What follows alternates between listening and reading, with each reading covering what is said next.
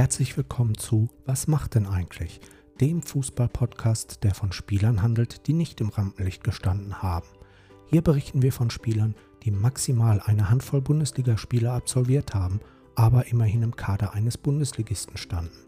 Seid gespannt, wen wir alles aus der Versenkung herausholen und einen Blick auf die Karriere des Spielers werfen. Bei welchen Vereinen hat er noch gespielt? Was macht er heute?